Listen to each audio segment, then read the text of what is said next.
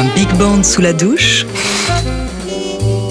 Du bebop dans le dressing Du swing dans l'expresso C'est les matins de jazz sur TSF Jazz. C'est une expérience en plein essor. Le principe, on le connaît.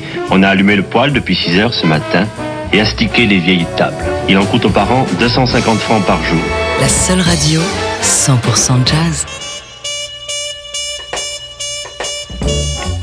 Bonjour, bon réveil, Happy Café ou Happy Choco, ça marche aussi, bienvenue dans ces matins jazz. Nous sommes le mardi 10 novembre et c'est la Saint-Léon. Mais nous ce matin, on va plutôt célébrer les 81 ans d'un pionnier de la flûte traversière dans le jazz, Hubert Laws, l'une des grandes influences de Ludivine Issambourg dont on va entendre le témoignage. Avant l'arrivée de Joe Biden à la Maison Blanche, on va aussi poursuivre ce matin notre série sur les présidents américains et le jazz. Après Jimmy Carter, hier on va s'intéresser aujourd'hui à Richard Nixon et à la cérémonie qu'il a organisée en 1969 pour les 70 ans de Duke Ellington. Enfin, côté disque du jour dans 30 minutes, on part à la découverte d'un jeune saxophoniste américain qui monte. Il s'appelle Dinah Stephens et a enregistré son nouvel album sur la mythique scène du village Vanguard à New York. 6h, 9h30, les matins de jazz sur TSF Jazz. Nous sommes le 10 novembre, c'est aujourd'hui l'anniversaire, les 81 ans d'Hubert Laws, un pionnier et une référence en matière de flûte. Hubert Laws a vu le jour à Houston en 1939. Il a appartenu à la toute première mouture des Crusaders au milieu des années 50 et s'est très vite senti aussi bien, aussi à l'aise dans le jazz que dans le classique. À 30 ans, il était membre à la fois du New York Metropolitan Opera Orchestra et du New York Philharmonic Orchestra et faisait se rencontrer les deux univers à travers des albums pour le label CTI. On a croisé Hubert Laws auprès d'Aretha Franklin, de Jill Scott Heron, Paul McCartney, Stevie Wonder ou Ella Fitzgerald. Hubert Laws est l'une des grandes, grandes influences de Ludivine Issambourg qui lui a dédié son nouvel album Outlaws. Alors, quelle porte musicale lui a-t-il précisément permis d'ouvrir Voici la réponse de Ludivine. Alors, c'est pas que les flûtistes de ma génération, c'est quelle porte il a ouverte euh, pour la flûte dans le jazz. Parce que c'est le premier flûtiste euh, qui, arrive avec une formation classique, donc déjà sur l'instrument. Euh, ça joue un peu plus, il se passe d'autres choses, il y a plus de possibilités.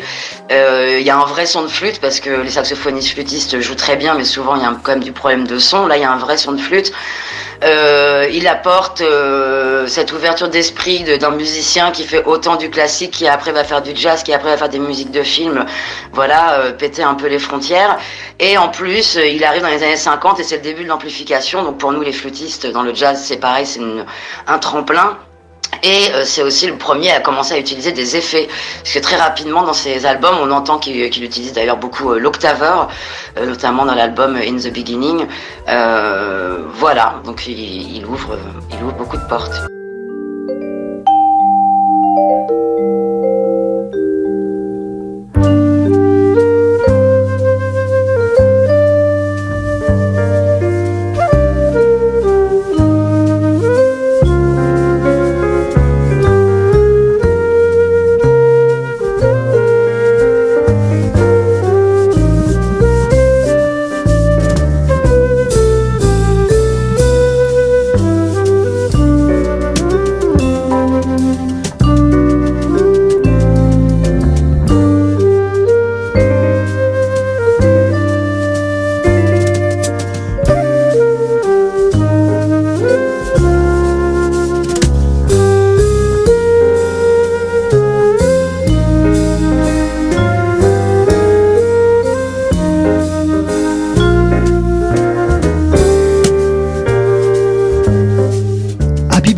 Joyeux anniversaire au flûtiste Hubert Laws qui souffle ses 81 bougies.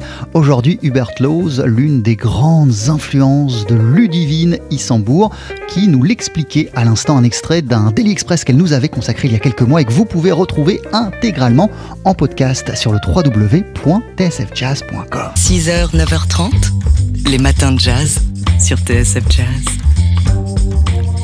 Portes de la Maison Blanche viennent de s'ouvrir pour Joe Biden et en attendant de connaître ses goûts musicaux, on poursuit ce matin notre série sur les présidents américains et le jazz. Après Jimmy Carter hier, quand on connaît un rayon sur le sujet, on s'intéresse à l'un de ses prédécesseurs, Richard Nixon. Le 29 avril 1969, quelques mois après son entrée en fonction, le président républicain choisit d'honorer Duke Ellington le jour de ses 70 ans.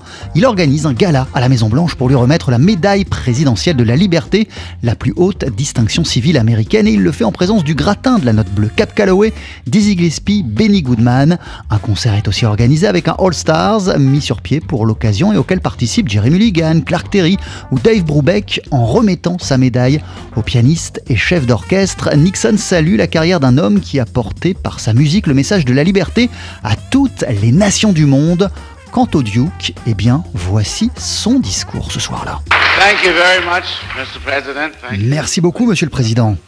Uh, Merci à tous. Me voici donc honoré de la médaille présidentielle de la liberté. Il se trouve que le mot liberté est en ce moment au cœur de tous mes concerts de musique sacrée.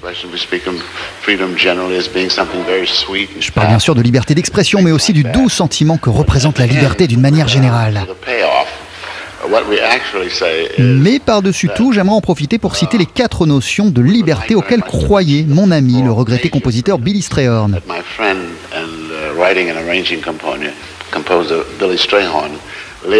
La liberté inconditionnelle face à la haine. La liberté plutôt que l'apitoiement.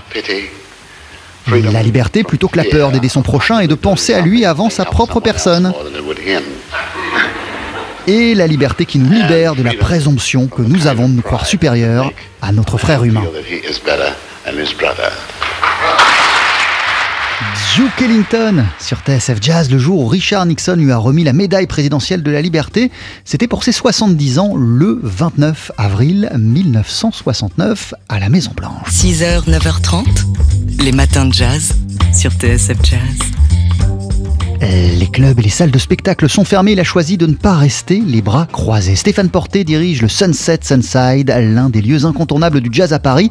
Et devant l'impossibilité d'organiser des concerts, il a décidé de transformer son établissement en studio de répète et d'enregistrement, car il est encore possible pour des musiciens de se réunir pour ces deux raisons répéter et graver des disques. Il nous explique son choix. En fait, c'est plus un signal qu'on envoie aux, musiciens pour dire qu'on est toujours là et qu'on trouve des solutions pour pouvoir euh, se voir.